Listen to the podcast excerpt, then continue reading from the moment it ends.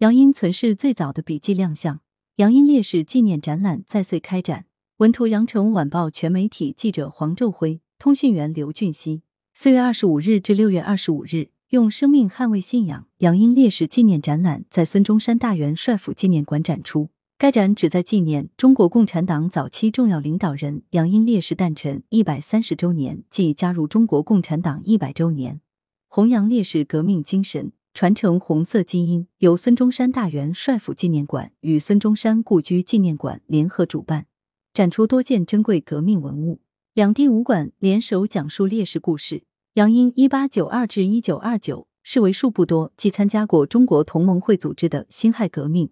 又参加中国共产党领导的新民主主义革命且成为高层领导的人。他生于广东省香山县（今中山市）翠亨村。早年追随孙中山，加入中国同盟会，参加辛亥革命、反袁斗争、护法运动等。一九二二年，他加入中国共产党，参与领导省港大罢工、广州起义等重大历史事件。中共六大后，任中共中央政治局常委、中央军事部部长等职。一九二九年秋，壮烈牺牲。二零零九年，杨殷被评为一百位为新中国成立做出突出贡献的英雄模范人物之一。本次展览的主办单位和支持单位都与杨殷有着深厚的渊源。其中，孙中山大元帅府纪念馆是杨殷追随孙中山、参加民主革命的历史见证地；孙中山故居纪念馆下辖有杨殷故居，是杨殷出生和成长的地方。杨殷从事的最重要的革命活动，包括领导省港大罢工和广州起义等，都发生在广州。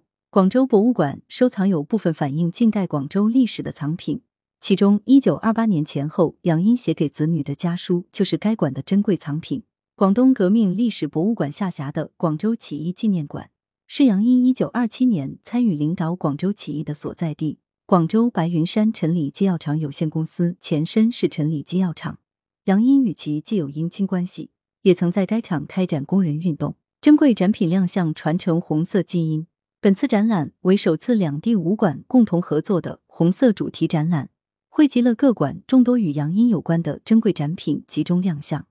共同纪念杨殷烈士诞辰一百三十周年和加入中国共产党一百周年，弘扬烈士革命精神，传承红色基因。展出的展品包括杨殷求学时与同学的合影、省港大罢工标语、杨殷夫人潘佩珍为革命送情报穿过的裤子、杨殷写给子女的家书等珍贵文物。杨殷曾于一九一七至一九二三年间。两度在孙中山建立的广州大元帅府任职，先后任大元帅府参军处副官和大本营宣传委员会宣传员，是帅府重要的红色人物。广州大元帅府旧址是中国共产党第一次成功运用统一战线这一革命法宝，并取得辉煌成就的见证地，具有天然的红色基因。孙中山大元帅府纪念馆一直致力于挖掘帅府的红色基因，推出帅府红色人物系列展。杨殷烈士纪念展览是该系列展览之一。孙中山大元帅府纪念馆还将重点推出多语种传播红色文化教育活动，父爱如山、杨殷家书情景朗诵。此次活动由广州外国语学校学生分别运用汉语、英语、法语、日语、德语、俄语、西班牙语等多国语言，通过情景朗诵的方式与大家分享杨殷写给女儿杨爱兰的家书，展现革命先烈杨殷对子女深沉的父爱。以及无私奉献、艰苦奋斗、勤俭节约的优良家风，这也是国内纪念馆首次通过多国语言扩大红色文化传播的途径与范围，向全世界传播与弘扬优秀红色文化的尝试。重点展品：一一一九二八年前后，杨英写给子女的家书，广州博物馆藏。杨英在繁忙的革命工作之余，不忘通过书信教育子女，培育和传承良好的家风。这是一九二八年前后，杨英写给儿子杨明浩、女儿杨爱兰的家书。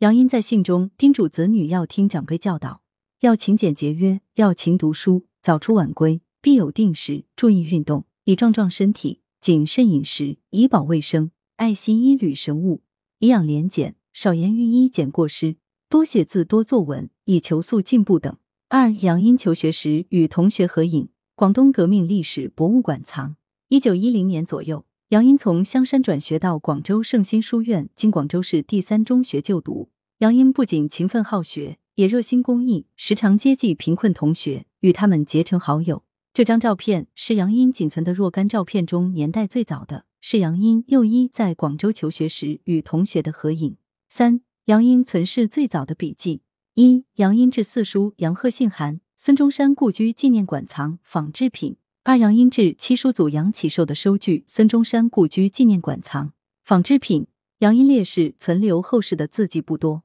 这两份杨英在少年时代留下的信函及收据。是目前发现的杨英最早的亲笔字迹。来源：羊城晚报羊城派，责编：易志娜。